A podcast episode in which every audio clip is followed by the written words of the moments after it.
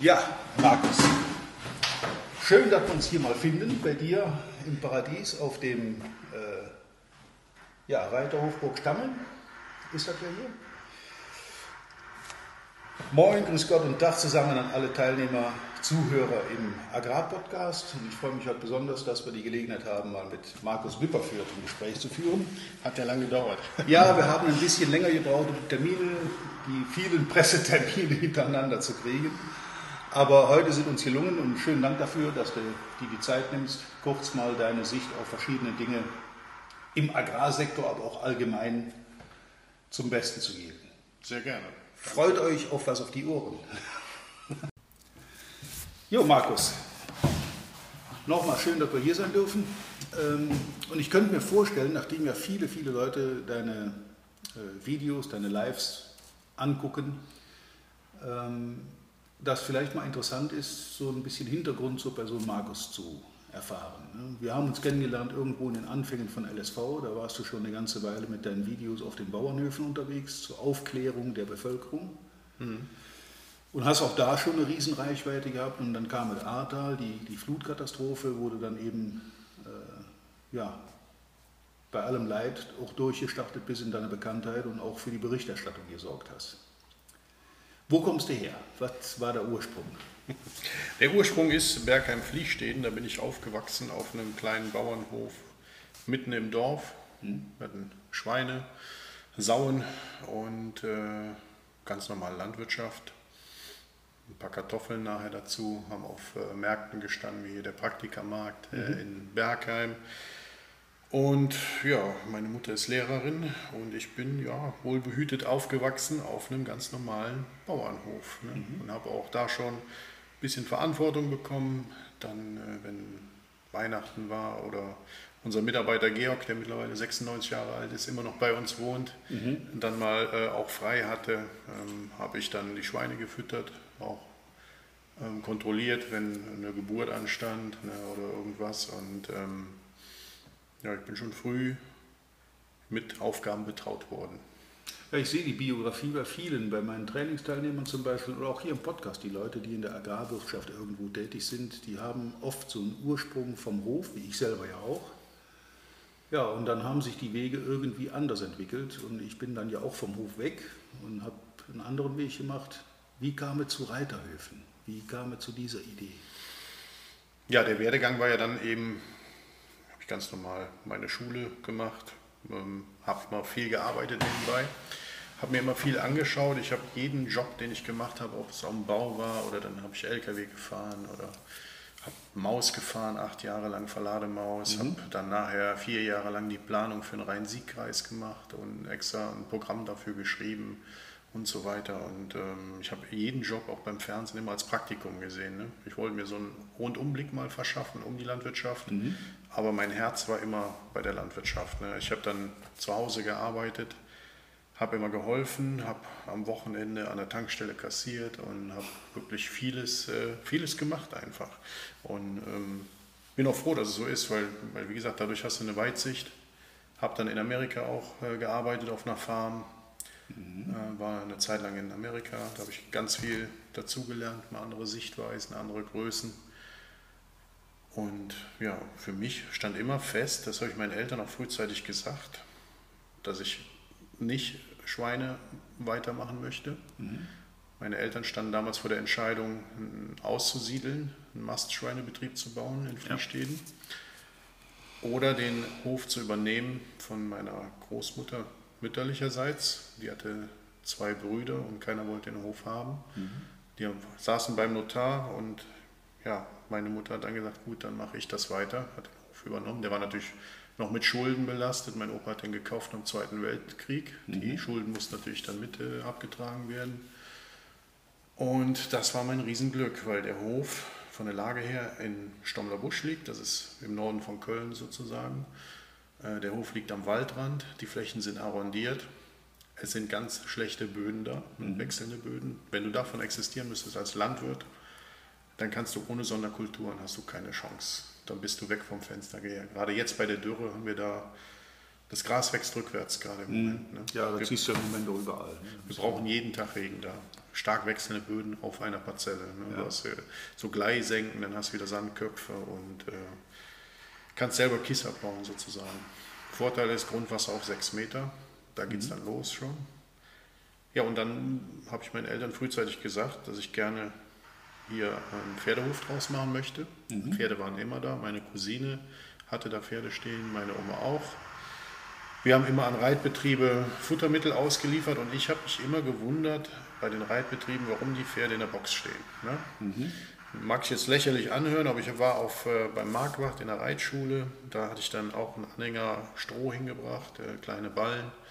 Wir haben früher im Jahr so 35.000 kleine Ballen gemacht, eingelagert, dann zu den Betrieben gebracht. Ich war immer der Bauernjunge, ne, den man dann je nachdem auch nicht gegrüßt hat, je nachdem wie hoch man die Nase getragen hat als Reiter.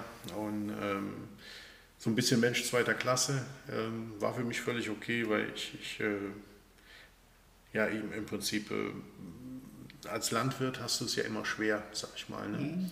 mit der Akzeptanz in der Schule, wenn du in der Stadt in der Schule zur Schule gehst und daher kommt auch das, was ich so mache. Ne? Und äh, ja, für mich stand dann fest, nachdem ich die Pferde dann auch da in den Boxen gesehen habe, dann habe ich mich mit dem Pferd beschäftigt. Dann, äh, das tat mir echt so leid. Das stand in der Box total apathisch. Da habe ich gedacht, ey, ich mache es euch besser. Ich mache euch ein gutes Leben. Und das war meine Motivation. Ich wollte den Pferden wieder das geben, was ein Pferd ausmacht. Ähm, Herdenhaltung, Sozialkontakt, Gruppenhaltung, Steppentier, Bewegung, der Bewegungsapparat. Und das waren so die Determinanten, die ich mir niedergelegt habe. Und ich habe gesagt, um das, um die Eigenschaften des Pferdes planst du jetzt eine Reitanlage. Ne? Nicht andersrum, Macht ja Sinn. eigentlich schon. Ne? Ja, also Da- wenn ich. dachte ich. Aber dann, äh, du brauchst natürlich eine Privilegierung. Das heißt, ich hatte mein Studium irgendwann dann abgeschlossen nach vielen Jahren. Ich habe sehr lang und ausgiebig studiert. Weil ich, ich habe immer nur ein Semester studiert, das andere Semester habe ich mal locht. Also Rüben ausgefahren. Ja. Äh, da war ich einfach nicht präsent. Ich habe jeden Tag Rüben ausgefahren. Von September bis Januar. Ja. Ja, und dann war das Semester Ja, das, weg. Ne? da sind die Biografien ähnlich. Ich habe meinen ersten Kontakt zum Verkaufen mit Futtermöhren gehabt, ne, an die Pferdeleute, die bei unserem Gemüsebetrieb den, die Abfallmöhren geholt haben. Und das war so mein erster Kontakt mit dem Vertrieb. Ja. Und daraus hat sich das dann eben immer weiterentwickelt. Ähm, ja, dann hast du da einen Pferdehof. Übrigens, wenn hier Nebengeräusche sind, für alle Zuhörer, hier auf dem Betrieb wird an allen Ecken gearbeitet. Ja. Also wenn da mal irgendwo was knarzt oder knattert, dann ist das normales Leben. Wir sind hier live. Genau. Der Betrieb hier ist noch im Aufbau, die anderen Betriebe sind fertig. Ja, so ging das los eigentlich. Deshalb sitzen wir auch hier, weil der Glücksfall war tatsächlich, dass wir im Stommler Busch auf der grünen Wiese planen konnten. Da habe ich dann eigene Offenstelle entworfen. Nach, nach dem Pferd, ums Pferd rum. Ne? Pferd als Gruppentier, das heißt Kleingruppen Ja. gestaltet. Ähm, Funktionsbereiche sollten alle vor Ort sein. Das heißt, wenn du in den Stall kommst, hast du alles an deinem Offenstall. Putzplatz, Futterbereich, Sattelkammer. Also jeder Stall für sich autark. Das war auch so ein bisschen Marketing. Marketing ist so mein, mein Ding, sage ich mal so ein bisschen. Deshalb habe ich auch noch einen Master in Marketing gemacht an der Uni. Ich hätte auch an der Uni, an der Uni bleiben können, das Angebot hatte ich. Habe dann aber mich entschieden auszugehen und habe dann gesagt, so wir planen alles rund ums Pferd und wenn es dem Pferd gut geht, ist der Besitzer zufrieden. Wenn der Besitzer zufrieden ist, hast du automatisch deinen Stall voll. Dann bin ich zufrieden als Betriebsleiter. Ne? Und das ist so mein Ziel gewesen, eine 90-prozentige Auslastung. Und den Hof haben wir, oder den Reitbetrieb haben wir dann komplett selbst gebaut. Wir, haben, ähm, wir brauchen eine Privilegierung. Der Erste, der uns die Privilegierung geben sollte als Gutachter von der Landwirtschaftskammer hat gesagt, das, was ich vorhätte, wäre Schwachsinn, Pferde in der Gruppe zu halten. Dann bräuchten wir einen Tierarzt mit dabei und so weiter. Er hat es nicht verstehen wollen, was ich Ja. machen möchte. Hat dann äh, keine Privilegierung gegeben. Das war natürlich ein Niederschlag für, für meine Idee. Ähm, er hatte allerdings dann ganz viele Architekten, nee, gar nicht viele, er hatte dann direkt einen Architekten, er hatte eine Baufirma, die uns das dann so baut, in, mit Reithalle und in L-Form die Boxen davon weg, so wie man das kennt. Ja. Habe ich gesagt, nein, mache ich nicht. Entweder halten wir die Pferde artgerecht, ansonsten halte ich keine Pferde. Es gab keine Zwischenwahl. Ne? Und für mich jetzt. Und dann ähm, habe ich nicht aufgegeben, habe ich ein Seminar belegt bei der Kölner Pferdeakademie, habe den Herrn Böge kennengelernt bei diesem Seminar. Da ging es um artgerechte Pferdehaltung, um Stallbau. Dann habe ich ihm mein Konzept vorgestellt und er sagte, genau das, was Sie hier vorstellen, das wollte ich schon immer bauen. Okay. er hat mir dann die Privilegierung geschrieben und dann ging es los. Hat zwar ein Jahr gedauert, bis wir die Genehmigung hatten und wir haben den Stall komplett selbst gebaut. Ich würde da gerne mal so einen kleinen Schwenk machen, weil ähm, das steht ja heute so ein bisschen auch hier unter dem Motto machen statt quatschen. Und das haben wir im Ahrtal alle live erlebt, dass du da gemacht hast, statt rumquatschen und rumplanen und dass du auch hartnäckig an Sachen dranbleibst. Wenn du mal da bist, dann gibst du nicht auf, bis das im Gang ist. Und so hast du ja auch die ganze Hilfsbereitschaftswelle mit losgetreten, die sich dann fürs Ahrtal ergeben hat, wo die ganzen Helfer dahin gekommen sind, die ganzen Landwirte dahin gefahren sind und geholfen haben. Und das zieht sich ja offensichtlich auch durch die, äh, durch die Selbstständigkeit, die du betreibst. Ne? Lieber mal auch gegen die herrschenden Konventionen vorgehen und was Neues machen, einfach tun und dann hartnäckig dranbleiben. Ja, wenn ich was im Kopf habe und davon überzeugt bin mhm. und ich lasse das auch überprüfen von anderen Leuten. Es ist nicht so, dass ich nicht sagen würde, so jetzt lagst du mal falsch. Ne, dann musst du vielleicht mal davon zurückgehen, von dem, was du eigentlich vorhast. Aber jeder, der Ahnung hatte, hat gesagt, Markus, was du da vorhast, ist eine harte Nuss, weil die Leute müssen es erstmal akzeptieren. Mhm. Die Pferde werden das schnell machen mit der Gruppenhaltung, ne? aber du musst da Einsteller für finden. Ja. Das war für mich auch ein Niederschlag. Ne? Wir hatten 28 Leute für 28 Plätze, damit haben wir angefangen, die kommen wollten. Dann hat die Genehmigung ein Jahr gedauert. Wir sind genau in den Winter gefallen, dass mhm. wir eröffnet haben. Dann sind von den 28 Leuten 25 abgesprungen und haben gesagt, nee, jetzt im Winter Pferde zusammenstellen, die sich nicht kennen, machen wir nicht. Ne? Schwierig. Das war für mich wirklich eine Katastrophe. Wie gesagt, meine Eltern haben immer gesagt, du kannst machen, was du willst, guck, wie du es bezahlt kriegst. Mhm. Das heißt, ich konnte ja Maschinen bedienen, Verlademaus, dann habe ich mir einen Bagger gekauft, einen alten Radlader. Dann haben wir alles selber gemacht. Wir haben sogar den Kies selbst abgebaut bei uns. Mhm. Im Hang haben wir eine Halle gebaut und das war Kiesboden. Ich habe Baustoffe hier geholt am äh, Marienberg, wo ähm, hier der Jugend, Weltjugendtag war vom mhm. Papst. Mhm. Äh, alles kostenfrei erst. Mhm. Ich hatte einen LKW, der hatte eine Million Kilometer runter, den hatte ich mir gekauft und ich habe wirklich genau das beherzigt, was meine Eltern gesagt haben. Ich kann alles machen, was ich will, ich soll nur gucken, wie ich es bezahlt kriege. Ja. Und dementsprechend mein unternehmerisches Können dann äh, probiert mit meinem Handwerklichen zu vereinen und dann eben den Stall gebaut. Gut, dann sind von 28, 25 abgesprungen. Dann wurde aber der Stall im ersten Monat voll, so wie die Ställe fertig wurden. Mhm. Und das war wie ein Schneeballsystem. Die Leute haben auf einmal verstanden, was wir da überhaupt gebaut haben. Ja. Weil diese Idee, die ich hatte, hat eigentlich jeder Reiter. Jeder sagt sich, mein Pferd ist eigentlich ein Gruppentier, aber ich habe keine Möglichkeit, es so zu halten, mhm. weil es keine anbietet. Ne? Und dann noch in Kombination mit einer guten Reitanlage. Das heißt, gute Reitböden, eine Reithalle, alles gepflegt, jeder, der damals an Offenstall gedacht hat, hat an irgendeine Rumpelsbude gedacht, wo die mhm. Pferde bis zum äh, Knie im Morast stehen. Und wir haben es genau andersrum gebaut. Und das war wie ein, wie ein riesen Schneeball, der sich in Bewegung gesetzt hat. Dann kamen schon die ersten Leute, die mitgekriegt haben, dass wir ähm, alles Mögliche selbst gebaut haben, ob ich den Paddock bauen kann, ob ich ja. den Reitplatz bauen kann. Da kommen wir jetzt zum Thema Lohnunternehmen. Und, genau, das, das, das hat sich dann genau in, in der Zeit, habe ich mein Lohnunternehmen angemeldet. Mhm. Wir haben dann... Ähm, ja, im Prinzip uns auf Reitstallbau, Reitplatzbau konzentriert, auf den Service rund ums Pferd. Pferd Futtermittel selbst produziert. Wir hatten dann auf einmal vier Quaderpressen mit kompletter Erntekette. Das heißt, wir waren mit, weiß ich nicht, 13, 14, 15 Maschinen unterwegs in der Ernte, haben richtig was gerissen und ähm, wenn du jung bist, kannst du ja echt Bäume ausreißen. Da konnte ich rund um die Uhr arbeiten. Mittlerweile ist das nicht mehr so. Außer im Ahrtal, da war es dann nochmal so. Aber ja, da bist du in Adrenalin. Ne? Da kannst ja, du, glaube ich, wenig äh, machen. Ich kenne das jetzt in der Dramatik, wie du sagst, nicht. Aber ich habe ein paar Katastrophen, Gemüseernten hinter mir, wo auch mal zwei und drei Tage am Stück durchging. Und äh, ja. das machst du einfach. Ich kann mich an ein, eine Begebenheit erinnern, da war ich mit einem Transport unterwegs und war schon zwei Nächte und einen kompletten Tag durchgefahren und bin einfach auf dem Trecker eingepennt. So halb in den Graben gefahren und dann wieder raus, dabei wach geworden, dann bist du nach Hause. Dann habe ich dann äh, bei meiner Mutter in der Küche mir Kaffeebohnen geholt und habe die unterwegs gekaut, um wach zu bleiben. Ne? Dass irgendwie weiterfahren Ja, da muss man kreativ Darfst du heute keinem mehr erzählen, aber zu der Zeit war das so. Das war ein, ein Katastropheneinsatz. Ja, früher waren die Zeiten echt was wilder als heute. Ist aber auch gut, dass es nicht mehr so ist. Das war einfach zu viel. Ja. Gut, ich habe dann einfach das gemacht, was ich dachte, was wir machen müssen. den, die Reitanlage lief ja.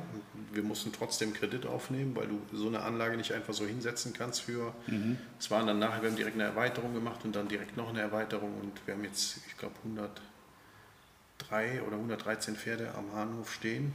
Mhm. Das heißt, wir haben einen Kredit aufgenommen. Meine Eltern kannten das nicht. da wurden die Traktoren immer mit Bargeld bezahlt, so ungefähr. Ja, und dann das erste Mal Kredit aufnehmen, oh, ui, ob das alles gut geht. Und, äh, mhm. Also meine Eltern waren immer sehr kritisch und haben dann gesagt, das muss so möglichst schnell abbezahlt werden. Ne? Mhm. Dann hat mein Steuerberater genau gesagt, nee, das ist Blödsinn, schnell abtragen und äh, nee, musste aber. Ne? Das heißt, die Abtragung, die meine Eltern geleistet haben, weil der Betrieb ja auf meine Eltern lief, musste ich natürlich durch die Pacht an meine Eltern leisten. Ja. Da ist sozusagen auch nichts übrig geblieben von der Reitanlage, mhm. ne? weil wenn du 8.500 Euro jeden Monat an Pacht bezahlst, dann ist das schon einiges. Du wolltest dann also auch schnell runter von den... Ich nicht, aber meine Eltern. Ne? Die Eltern, okay.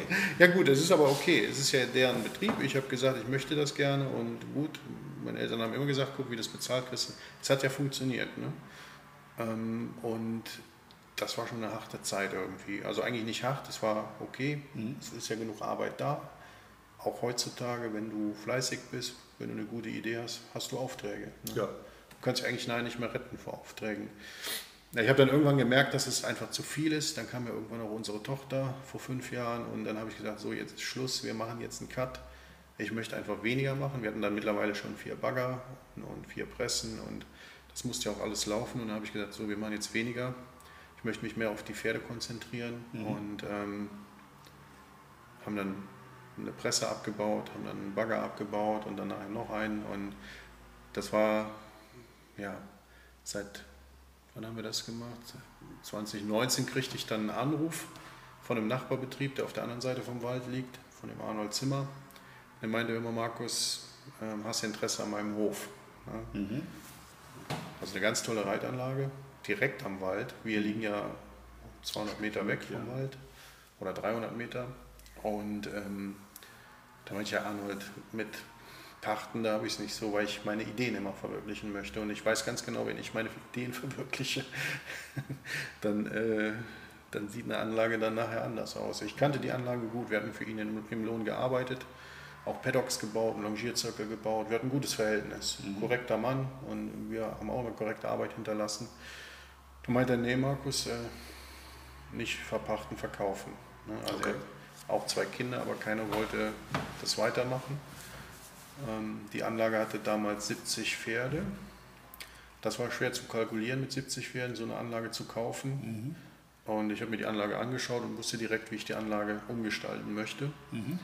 Wir haben mittlerweile 99 Pferde. Das war direkt, als wir übernommen haben, hatten wir dann die so umgebaut, dass wir direkt artgerechte Haltung noch dazu genommen haben. Kostet aber ja auch zuerst mal wieder Geld. Ne? Zu sagen, ich muss jetzt erst kaufen und dann noch umbauen, das sind ja wieder Zusatzinvestitionen. Genau, genau. Also wir haben uns schnell geeinigt, ähm, wir haben dann auch ein Notarvertrag unterschrieben, aber es gab dann noch Probleme, weil das eine Erbengemeinschaft war, die mussten sich alle noch auseinandersetzen. Ja. Wir durften aber schon vorher anfangen und dann war der Kauftermin der erste fünfte 2019. Äh, wir haben aber dann schon so Ende 2018 anfangen dürfen, mhm. Sachen zu ändern. Ja, und dann wussten die Leute ja, was wir, wie der Hahnhof aufgebaut ist. Die wussten genau, wenn wir den Betrieb übernehmen. Also der Betrieb war in einem guten Zustand, aber es wurde irgendwie vergessen, so ja, mit der Zeit zu gehen. Mhm. Ne? Die Reitböden waren nicht gut, die waren, also es war alles in Ordnung soweit, aber es war viel Arbeit noch ja. zu machen, ne? die einfach liegen geblieben ist die Jahre über. Mhm. Dann haben wir angefangen, die Arbeiten zu machen innerhalb der fünf Monate und am letzten Tag haben wir tatsächlich geschafft, die Ställe alle fertig zu kriegen. also wir waren gerade fertig, haben den Schweißapparat weggefahren und dann zogen die Pferde ein, so ungefähr. Ja, dann, dann hatten wir auch direkt knapp 90 Pferde und nachher dann knapp 100 Pferde. Haben die Mitarbeiter übernommen, haben einen richtig tollen Springplatz gebaut mit ähm, einem Wasserbecken dran. Mhm. Ähm, das war immer in meinem Kopf diese Idee. Hast du ja hier auch auf genau. Stammen hast du da auch. Ja. Genau, das hier ist die zweite Version. Ah, und okay. äh, das erste war ein Prototyp und das hier ist jetzt äh, der. Wo die, die Zindlinge im Uferbereich genau. sitzen. Genau. Ne, das habe ich so im Hinterkopf. Ja, ja, wir züchten hier Zindlinge fürs Ahrtal, die dann ja. resistent sind gegen Kettenbagger. Die werden dann da wieder freigesetzt. ja, und das waren so Ideen, die konnte ich dann da natürlich verwirklichen. Das habe ich mich getraut. Äh, so ein Platz, reiner Materialpreis, der liegt auch bei über 80.000 Euro. Mhm. Ähm, plus die ganze Arbeit, so ein Becken zu bauen und so weiter, das ist schon eine Hausnummer gewesen. Ja. Ne? Damals lag das bei dem Preis. Heutzutage sind die Preise ja alle hochgegangen. Und ähm, wir haben dann den, den Platz gebaut, funktioniert. Ich habe natürlich über Marketing sozusagen probiert, den ähm, Stall noch zu pushen, so ein mhm. bisschen nach oben zu bringen, mhm. auch das Klientel zu bedienen, was ein bisschen äh, oberhalb liegt. Das hat alles funktioniert. Wir sind da von der Preisregion etwas höher angesiedelt haben aber auch vom Service her viele Mitarbeiter da. Also das muss sich ja alles irgendwie gegenrechnen. Na gut, da haben wir jetzt so eine kleine, so auch wieder so einen kleinen Querverweis auf die Vertriebstätigkeit. Ne? Wenn du eine gute Leistung machst und etwas machst, was sonst keiner macht und das in einer guten Qualität anbietest, dann kannst du auch höhere Preise fordern. Wenn du machst, was alle machen, dann kriegst du halt, was alle kriegen. Ne? Da ja. kannst du dich mit dem Preis nicht abheben. Genau. Und mein Ziel war ja immer, dass der Stall voll ist. Ja. Und das hatte ich ja auch gesagt, 2004 haben wir den Hahnhof gebaut sozusagen. Mhm. Wir haben nicht einmal auf eine Stallmiete verzichtet, also immer 100% Auslastung. Mhm. Bei der Kalkulation bin ich von 90% ausgegangen. Bei Haus Furt das gleiche, 100% Auslastung. Und hier den Hof haben wir zum 1.1.2020 übernommen. Das war total verrückt. Wir hatten ja erst Haus Furt übernommen. Ja. Und, ähm, Wie viele Betriebe betreibt Drei sind das, oder? Habe ich vier. vier. Ja. Okay. Dann ja, habe ich, dann, jetzt, dann hab ich deinen Elternhof, glaube ich, irgendwie. Das wäre dann fünf sozusagen. Ja. Also den Eltern, elterlichen Betrieb habe ich natürlich auch mitgepachtet, wo ich groß geworden bin. Mhm. Der geht aber an meine Schwester. Das ist alles super geregelt, haben ja. meine Eltern perfekt gemacht. Ne, wo viele Krach drüber kriegen, haben meine Eltern vorgedacht. Mein Vater ist ja leider verstorben dieses Jahr und äh, der Hof väterlicherseits ist sozusagen an meine Schwester gegangen. Mhm. Und äh, wir verstehen uns super. Ja, du hast ja deinen Weg auch da gemacht. Ne? Von, von da aus genau. ausgehend genau. hast du dich ja entwickelt. Ja, in Fliesteden, mein Vater hatte eine perfekte Werkstatt, der hat alles selber gebaut. Mhm. Der hat abgeschriebene, technisch abgeschriebene Sachen von anderen Landwirten übernommen wieder aufgemöbelt. Der ja. hat Anhänger selbst gebaut, der hat alles selbst gebaut. Ne? Also mein Vater konnte alles, das war so ein Supermann. Und ähm, vielleicht auch so, ein, so, eine Orientierungshilfe für mich. Mein Vater war mega streng. Wenn ich morgens fünf Minuten zu spät rauskam, ne, wenn wir, natürlich war ich als, als Mitarbeiter sozusagen mhm. da, obwohl ich ja Jugendlicher war, dann war der ganze Tag gegessen. Ne? ich kenne die Situation sehr gut. kein Wort mit mir gesprochen. Ob man das gut findet oder nicht, das überlasse ich jedem selber. Ich für mich habe mich entschieden, dass ich mit meinen Mitarbeitern anders umgehen möchte, als es mein Vater mhm. gemacht hat. Früher war das noch anders. Ne? Ähm, das war ein ziemlich harter Umgang, würde ich mal sagen. Das war ja auch so nach den Kriegszeiten. Und ähm, ich habe mich da Gott sei Dank frühzeitig von distanziert. Ja, ich habe eine relativ harte Schule da hinter mir, wahrscheinlich wie du auch, weil ich durch so ein, mein Vater war auch so ein Patriarch auf dem Betrieb, da war ein Gesetz gültig und das war sein Wort. Ne? Das ja. war so. Und der war auch in der Lehrlingsausbildung sehr engagiert. Ich kann mich an ein so ein Ding erinnern, wir hatten immer Lehrlinge auf dem Betrieb und die haben dann auch bei uns gewohnt, so Kost und Logis im Betrieb. Und äh, wenn dann ein neuer Lehrling kam, die hießen damals noch Lehrlinge, nicht Auszubildende, ähm, dann ist er mit denen, hat er einen Hofrundgang gemacht und dann äh, waren so kleine, winzige Fallen eingebaut. Da liegt irgendein Werkzeug im Weg oder ein, ein Besen nee. ist umgekippt und wer da drüber steigt, ohne den aufzuheben und wieder wegzustellen, kriegte keine Stelle. Das war so die, die Eingangsprüfung damals. Vielleicht kannten sich unsere Väter. Ich weiß es nicht, aber also, das war so eine Story, die ist mir hängen geblieben. Wir hatten ja auch Lehrlinge und äh, mein Vater hatte genau das Gleiche. Ne? Auch am Tisch sich nicht zu benehmen. Mhm. Totschlagargument. Gut, ähm, das war die harte Zeit damals. Ich bin froh, dass die Zeiten nicht mehr so sind. Also, mhm. ähm, also meine Kinder werden auch anders erzogen. Dann. Naja, also Paula auch. Ne? Das ist eher ins Übrigens, ins die Frage brennt mir die ganze Zeit schon auf den Lippen. Ist die Namensgleichheit zwischen Kind und Hund Zufall? Die ist Zufall. Nee. Äh, ja, nicht unbedingt. Also ich habe den Hund nach dem Namen ausgesucht. Also Paula hatte ja ihren Namen, die ist fünf Jahre alt, Paul ist vier Jahre alt. Ah, okay. Dann bin ich äh, rumgefahren, habe mir Hunde angeschaut. Ich hätte gerne einen Berner Sennen Labrador Mischling gehabt, weil den hatte ich davor. Das war mein Herzenshund. Mhm. Paul ist auch ein netter Kerl, alles gut, aber das ist, weißt du, du hast im Leben mal selten Tiere, wo du so eine enge Verbindung zu hast. Das ist jetzt zwar dem Paul gegenüber ungerecht, das wäre aber auch den anderen Hunden gegenüber ungerecht, aber den Ben, den ich davor hatte, das war Verständigung ohne Wort. Ja. Ja? Kommt mir bekannt vor, ja. Und ähm, dann bin ich rumgefahren und dann war ich bei einem Züchter, der hatte dann eben diese großen Schweizer, die gefielen mir von der Optik gut. Mhm. Ich mag Hunde mit einem breiten Kopf, ich mag große Hunde, ich mag Hunde, die was darstellen. Ein Hofhund muss was darstellen. Ne? Mhm. Hat, ja auch, hat ja auch einen Job im Prinzip. Genau, den macht Paul Herrmann übrigens sehr gut. Der hat keine Angst, der kläfft, der geht drauf zu, was er nicht kennt, ist ihm völlig egal. Da ist er rigoros. Mhm. Und ähm, ja, ein Hund hatte einen Namen weil er eine weiße Nase hat und bekloppt war. Schon als Welpe. Ne? Sagte ja. die Züchterin, der ist so bekloppt und unser bester Freund heißt Paul Hermann und deshalb haben wir den Hund hier auch Paul Hermann genannt. Okay. ich, gut, dann ist die Entscheidung. Dann war er deiner in genau. dem Fall. Okay. Und deshalb Paul Hermann mit nach Hause genommen. Die Entscheidung habe ich dann irgendwann noch mal bereut. Also wir sind dann mal in Urlaub gewesen, was ja nicht oft passiert. Wir sind mit unserem Wohnwagen, der ist jetzt vier Jahre alt, einmal richtig in Urlaub gewesen. Mhm. Und den Urlaub haben wir frühzeitig abgebrochen, weil wir Paul Hermann mit hatten. Weil das ging nicht. Der hat alles gecrasht, alles. Das war nicht normal. Schön. Dann äh, natürlich die Frage kann jetzt nicht ausbleiben. Äh, logischerweise komme ich, wenn du dabei bist, irgendwie aufs Ahrtal zu sprechen. Jetzt hast du den Betrieb aufgebaut mit drei, vier, fünf Standorten, mit Reiterhof, mit Lohnunternehmen. Hast deinen Betrieb vor der Flut gerettet indem du vorher Vorkehrungen getroffen hast? Also alle, alle Betriebe. Drei, drei alle, Betriebe ja. haben wir. Hier wäre normalerweise die Burg abgesoffen. Mhm. Das haben uns die Verkäufer schon gesagt, dass das einmal im Jahr passiert, dass die Burg absäuft, wenn ein normales, also wenn ein starkes Unwetter kommt, aber es war ja ein extremes Unwetter. Das war ein richtig hartes wir haben es geschafft, dass die Burg nicht abgesoffen ist, mhm. weil wir einfach Schachtringe gesetzt haben, Pumpen reingesetzt mhm. haben. Das gleiche haben wir bei Haus Furt gemacht, am Hahnhof auch. Da sind unser Glück oder Unglück war, dass wir am 9.6. abgesoffen sind. Da vorher schon mal. Ja, vorher, da hatten wir 100 Liter. Und mhm. kurioserweise kommt das Wetter immer hier von der Burg okay. und zieht dann zu den anderen Reitanlagen rüber. Das ist eben dieser Westwind. Mhm. Ja. Den wir hier immer haben. Ich ja. wohne ja auch nicht so weit von hier weg. Äh, also ich kriege das mit, dass wir hier das meiste aus Holland kriegen, was Wetter ist. Genau, also wenn, wenn die Burg absäuft, weiß ich, in, äh, in einer Viertelstunde ist bei uns auch das mhm. Gleiche.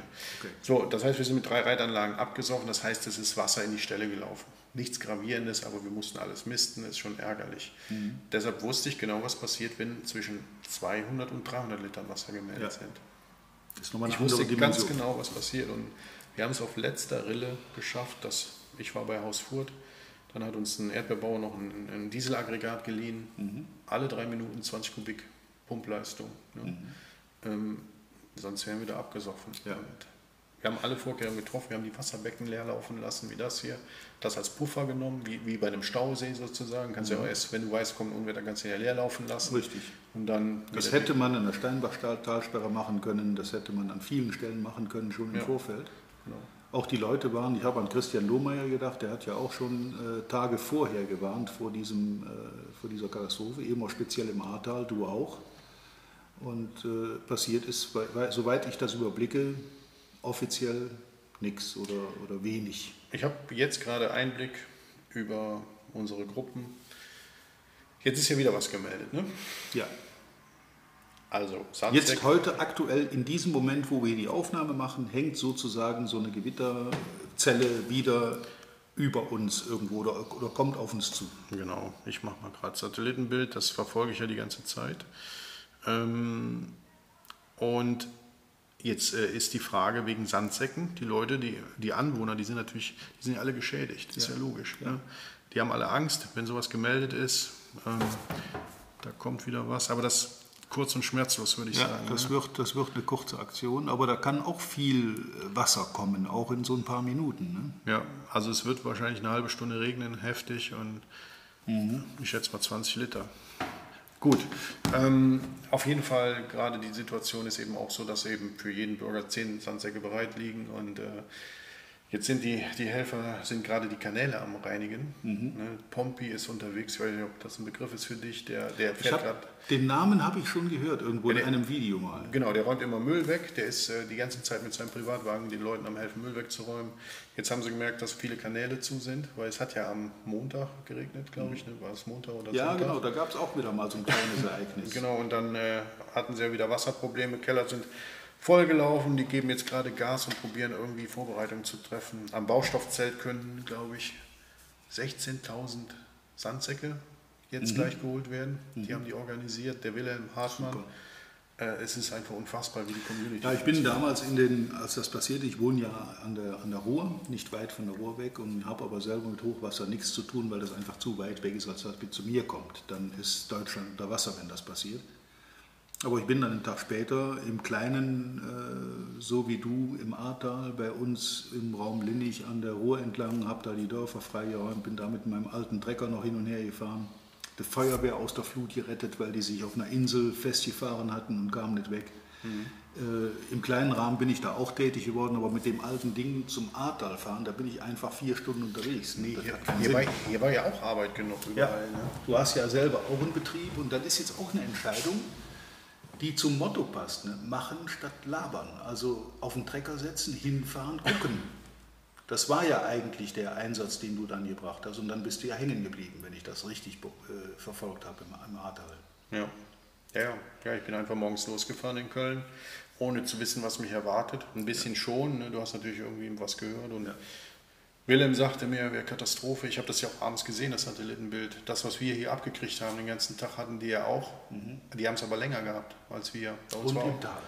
Genau, und bei uns war auf einmal abends um 9 Uhr, glaube ich, strahlend blauer Himmel. Du konntest genau sehen, wie dieses Riesenschiff an Wolken Richtung Eifel zog dann. Ne? Mhm, Dann weißt du, was passiert. Ja.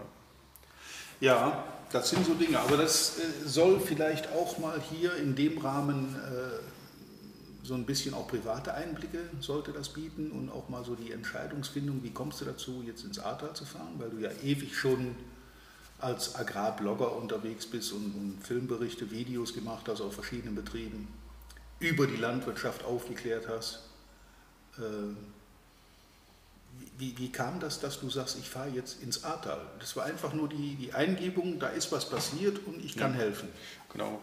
Ja, Wilhelm sagte, ich fahre mit dem Radlader dahin von Fulda, mit dem LKW. Von Fulda. Genau, der ist mit dem LKW, um den zu transportieren zu können, mit dem Radlader gefahren.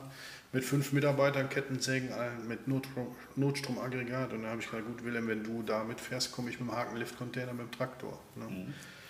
Mit einem Erdmuldenaufbau sozusagen. Und ähm, wir sind aber am Hof mit fünf Fahrzeugen rausgefahren, mit sechs oder sieben Mitarbeitern insgesamt. Ich bin Richtung Ahrtal, ich kriegte dann Anrufe von Reitbetrieben, die abgesoffen sind. Die, ich konnte die dann nachher auch sehen, weil ich bin ja die Erft hochgefahren sozusagen. Ich konnte, ich bin der Welle entgegengefahren. Und das war so krass, ich konnte auf einmal sehen, wie rechts neben mir alles unter Wasser stand. In der Senke, hinten bei Metternich irgendwie. Und, und äh, bei Odendorf musste ich dann über einen Fluss drüber. Den Fluss konntest du gar nicht mehr sehen, weil nur noch ein See war. Ich konnte nur noch die Pinne von der Straße sehen und äh, musste dann eine Entscheidung treffen. Was machst du jetzt? Fährst du nach Haus oder probierst es? Ja. Und da standen ganz viele Leute und, und, und äh, haben mich begrüßt. Also die haben das wahrscheinlich mitgekriegt über Social Dass du Media. Die, unterwegs die, die warst. wussten, wer ich bin, also bin ich mir ganz sicher. Und dann bin ich da durchgefahren und hatte echt Angst, dass äh, gleich Wasser in den Luftfilter kommt. Es hat dann funktioniert und ich habe echt in, der in der Situation mehrfach gedacht, äh, ob das richtig ist, was ich gerade mache. Weil ich auch Angst hatte, dass hier die Burg absäuft, weil die Wassermassen, die mir da entgegenkamen, da habe ich mir alles Mögliche ausgemalt. Die Erft fließt ja hier auch in der Nähe vorbei. Die waren ja unterwegs hierher. Genau. Und ähm, dann kam, rief mich die Feuerwehr Düren an und äh, die hatten erst bei mir zu Hause, sie hatten wohl bei mir probiert, mein Telefon war ja dauerbesetzt, dann haben sie bei mir zu Hause probiert und meine Frau hat dann mir eine WhatsApp geschrieben, geh bitte ans Telefon, Feuerwehrausrufezeichen. Ja. Ich weiß das so genau, weil ich im Moment alle WhatsApp-Nummer durchforste, weil ich das Buch am Schreiben bin. Ja, richtig. Und ähm, dann habe ich da an, oder der ru- probierte dann in dem Moment wieder die Festnetznummer und bin ich da angegangen. Meinte, der Wipper führt, äh, machen Sie bitte einen Aufruf, ähm, alle Landwirte mit Teleskopladern, mit Frontladern bitte nach innen. Wir haben keinen Kontakt mehr zu den Einwohnern. Ja. Ähm, die müssen aus dem ersten Stock rausgeholt werden. Wir, also Notfall. Ne? Ich habe das da äh, ziemlich genau verfolgt, weil ich war in der Nacht, als das passiert ist, unterwegs von Norddeutschland nach Hause. Ich kam von einem beruflichen Termin und war unterwegs und bin dann im Ruhrgebiet irgendwo auf der Autobahn im Schritt fahren müssen, weil da 10 cm Wasser auf der Bahn waren. Und äh, bin dann zu Hause gewesen, habe dann den Trecker gesattelt, bin am nächsten Morgen Richtung Linnich, Tetz, da in die Ecke an die Ruhr gefahren, um zu gucken, was ist da passiert. Und da war es jetzt bei weitem nicht so schlimm, aber weil der Tagebau Inden, da ist ja dieser Damm gebrochen und der ist vollgelaufen. Ja. Also die Inde ist praktisch in den Tagebau gelaufen und nicht in die Ruhr, sonst würde das in Jülich, Linnich, Düren überall noch viel, viel schlimmer ausgesehen haben. Ich glaube, das ist ja auch in Erftstadt. So schlimm das ist, es sind ja auch, glaube ich, Menschen zu Schaden gekommen. Ja. Aber wenn das Wasser nicht in diese Grube gelaufen wäre, hätten wir hier ein Riesenproblem, glaube ich. Das wäre ja woanders hingelaufen. Genau. Und das dass man da jetzt natürlich äh, dann Schuldigen sucht, weil der Damm nicht richtig gebaut wurde, dass das passiert ja, ist, ja. sehe ich anders. Wir können froh sein, dass es passiert ist. Genau. Sonst hätten wir hier wahrscheinlich ein Riesenproblem gehabt. Aber das, das sind alles Spekulationen, aber so ist meine, meine Meinung aus dem Wissen heraus, was ich habe. Ja, du hast es ja von Anfang an beobachtet. Ja, ja. Okay. Ja, Markus, ich glaube, wir könnten hier noch zwei Stunden problemlos sitzen. Das äh, sehe ich auch so. Ne? Weil es gibt so viele Themen, die man da anschließen könnte. Ähm, hast du einen Aufruf an die vor- und nachgelagerten Bereiche der Landwirtschaft, die jetzt hier zuhören? Das sind ja die Leute, die meinen Podcast hören im Wesentlichen. Das sind die Leute, die an Landwirte liefern, Landtechnik, Düngemittel, Saatgut, Futtermittel etc. Das ist so der Bereich. Ähm, wo führt es hin? Wo, wo geht es mit der Landwirtschaft hin? Wenn ich jetzt Aussagen von Cem Özdemir höre und von diversen anderen berufenen Leuten, die im Moment da in den Medien sind, dann äh, kann einem Angst und Bange werden. Ne? Wir sind eine radikale Randgruppe, habe ich gelernt. Ja, ja, ja, genau. Wir sind sowas von radikal, dass die Plätze, wo demonstriert wurde, besser aussehen danach, als sie vorher aussahen, ja. was Müll angeht. Und äh, jeder Polizist freut sich, wenn er auf eine Bauerndemo darf. Das mhm. weiß ich intern von Ich habe Polizisten in der Familie, ich kann das bestätigen. Ja, die freuen sich, da gibt es was zu essen, wir machen keine Randale, wir benehmen uns und wir folgen jeder Anweisung. Ja. Jeder, der was anderes sagt, der ist anscheinend geimpft oder ist böswillig, ne? weil mhm. es wird ja nur noch durch Ideologien alles Mögliche bestimmt. Und ich denke, das ist bald vorbei. Die Leute werden wach, werden gezwungen, wach zu werden, ja. weil wenn der Preis steigt, an der Ladentheke. Haben wir ja jetzt. Genau, dann fangen die Leute nämlich endlich mal an zu denken. Vorher fangen die auch an zu denken, aber wenn es einen nicht betrifft, dann ja, ist schlimm mit den Bauern, aber das interessiert dann keinen. Mhm. Aber wir kriegen immer mehr Gehör. Ja. Und das merkt auch die Gegenseite. Und deshalb haut man dann so Sachen raus von wegen, wir werden radikal oder sonst was, weil irgendwas müssen wir ja sein, dass man keinen Grund hat, mit uns zu reden und auf uns zu hören. Mhm. Ne, irgendeine schlechte Eigenschaft müssen wir ja erfüllen. Ja, das Muster hat sich ja schon die letzten Jahre mal immer wieder gezeigt, dass man irgendwo versucht, die andere, andere Seite zu diffamieren und genau. damit als Diskussionspartner äh, das, auszugrenzen. Das gleiche hat man ja im Ahrtal mit mir auch probiert. Man hat mich probiert, in die Querdenkerecke zu stellen, dann war ich rechtsradikal, dann war ich... Äh, keine Ahnung, Reichsbürger, was gibt es ja. noch? Äh, alles Mögliche war ich. Ja. Also alles Mögliche an Sachen, wo ich gar nicht weiß, was es genau ist. Ich musste es googeln, um zu wissen, was ich gerade im Moment wieder bin. Ne? Was du gerade bist, ja. Und man hat es einfach nicht geschafft, ne? weil ich, ich, bin ein ganz normaler Typ wie du und ich. Und ich bin Landwirt und, und bin ein ganz normal denkender Mensch. Und ähm, das finde ich einfach so schlimm. Also was ich kommen sehe, ist einfach, Klimawandel ist ja ein Thema. Mhm. Die einen nutzen den Klimawandel für sich, um Politik zu betreiben, mhm. um ihre Ideologien durchzusetzen. Und das Gleiche würden wir ja auch machen, weil der Klimawandel natürlich bewirkt, dass die Wetterextreme extremer werden. Das wir haben so, gerade ja. Dürre im Stommlerbusch. Und man kann ja alle Ideologien irgendwie verfolgen, aber wenn der Mensch auf einmal Hunger hat, kein Geld mehr hat, wenn Kriege entstehen, wenn soziale Unruhen entstehen, mhm. dann wird die Priorität eindeutig erstmal auf was anderes gesetzt. Das ist, so, ja. das ist Lebensmittelsicherheit. Und da kann man sich drehen und wenden, wie man will. Und das Schlimmste ist, was dem Herrn Özdemir passieren kann oder den Politikern, ist, dass wir Recht behalten. Ja, und wir werden In, Recht behalten. Ja, und das ist genau das, was ich im Ahrtal auch immer sage. Wenn wir das nicht gemacht hätten, was wir gemacht haben, wir haben den Politikern den Arsch gerettet. Wir haben einfach gemacht, wir haben aufgeräumt. Mhm. Was wäre denn gewesen, wenn wir nicht gekommen wären? Mhm. Was, was passiert mit einer Leiche? Ich meine, ich, wir haben hier schon mal tote Pferde, ist mhm. klar. Im Hochsommer, das ist die größte Katastrophe, die passieren kann nach einem Tag ja. hältst du es nicht mehr aus. Was wäre denn im Ahrtal gewesen, wenn wir nicht gekommen wären? Mhm. Mit den ganzen Kadavern. Den, also ich will es gar nicht ausführen, ich will nur noch mal verdeutlichen, wir haben den Politikern im Ahrtal den Arsch gerettet. Ja. Wenn wir das nicht gemacht hätten, dann wären die Leute, die, die da wohnen, die da leben müssen, äh, die wären nach Mainz gegangen oder nach Berlin. Mhm. Das Also Wie es ja auch üblich, üblich ist im Dorf, weißt du, wenn irgendwo ein Feuerwehr, ich kann mich erinnern als Jugendlicher, als Kind, wo wir den Hof äh, betrieben haben, da, wenn, wenn Feuerwehreinsatz war und es wurde ein, Trepper, ein Trecker gebraucht, um irgendwo was auseinanderzuziehen oder abzutransportieren, dann waren wir vor Ort, dann waren wir im Feuerwehreinsatz immer mit dabei. Ja, das ist selbstverständlich. Ja, ne? das war immer so, das ist auch immer, das ist auch heute noch so. Ne? Warum sind die Bauern alle sofort auf die Trecker gehopst und sind ins Ahrtal gefahren? Da war ja, ja ein Auflauf von, ich weiß nicht wie viel, 100 Treckern mit ganzen Schlangen, Tausende, die da runtergefahren Tausende, mit, mit den kleinen Radladern und allem. Ja. Es hätte nicht anders laufen können, als so wie es gelaufen ist. Und ähm, ja, Vor- und nachgelagerten Bereich kann ich immer nur äh, auch ermahnen. Ne? Wir sind immer das Glied dazwischen. Mhm. Für den vorgelagerten Bereich steht fest, was er an Gewinnspanne hat. So gestaltet er seinen Preis. Für den nachgelagerten Bereich auch. Mhm. Und wir sind immer die Pufferzone. Und das geht mir persönlich tierisch um den Keks. Deshalb habe ich auch damals gesagt, wenn mein Vater Getreide weggefahren hat und gar nicht wusste, was er dafür kriegt, das war für mich ein Unding. Wie kann ich was produzieren, das ganze Jahr mich darum kümmern, düngen und, und so mhm. weiter, mhm. liefer es ab und weiß nicht, was ich dafür kriege. Das ist so, als wenn jetzt jemand arbeiten geht und der Chef sagt dann irgendwann, ja, du kriegst das und das. Es, Mal gucken, es, was du kriegst. Genau, das ist für mich nicht äh, seriös. Das ist kein Unternehmertum. Genau, und, und da muss der vorgelagerte und nachbelagerte Bereich mal endlich mehr Charakter beweisen. Ne? Man kann immer seinen Gewinn steigern, mhm. man kann immer dem anderen mehr wegnehmen, aber ob das so sinnig ist, weiß ich nicht, vor allem bei der Situation, die wir jetzt gerade haben. Kann ja sein, dass wir jetzt eine Dürre haben, vielleicht gibt es ja wieder keinen Regen, wir hatten am Wochenende keinen Regen, ja. Weltweite Nahrungsmittelknappheit und die Konzerne jedes Jahr steigende Gewinne. Wie kann das sein? Und die, gerade eben habe ich gelesen, Milchpreis wird wieder gesenkt. Jetzt gesenkt? Ja, ja. Soll ist doch gerade erst über 50 Cent gestiegen. Also ich habe eben was gelesen, ich hoffe, ich habe es richtig gelesen. Ähm, dann der Schweine Schweinebetriebe gehen reihenweise auf, das ist wirklich Wieder gesenkt? Ja. Was steckt dahinter? Warum macht man das? Ne? Ich war jetzt ja auf einem Vortrag mit, äh, mit Anthony zusammen, das hast du ja vielleicht mitgekriegt, da waren wir bei Legehennenhaltern und da wurden mir klar, was unsere Gesetze anrichten. Da wurde uns erklärt, wie dieses Kükentöten, Schreddern hat es nie gegeben, das ist eine Legende, aber Kükentöten wieder stattfindet und die Bruderhähne-Aufzucht. Und es gibt halt Untersuchungsverfahren, wie du am Ei schon durch Entnahme von Flüssigkeit feststellen kannst, männlich oder weiblich. Und dann kann man die vorher sortieren und dann werden halt nur die Hennen aufgezogen.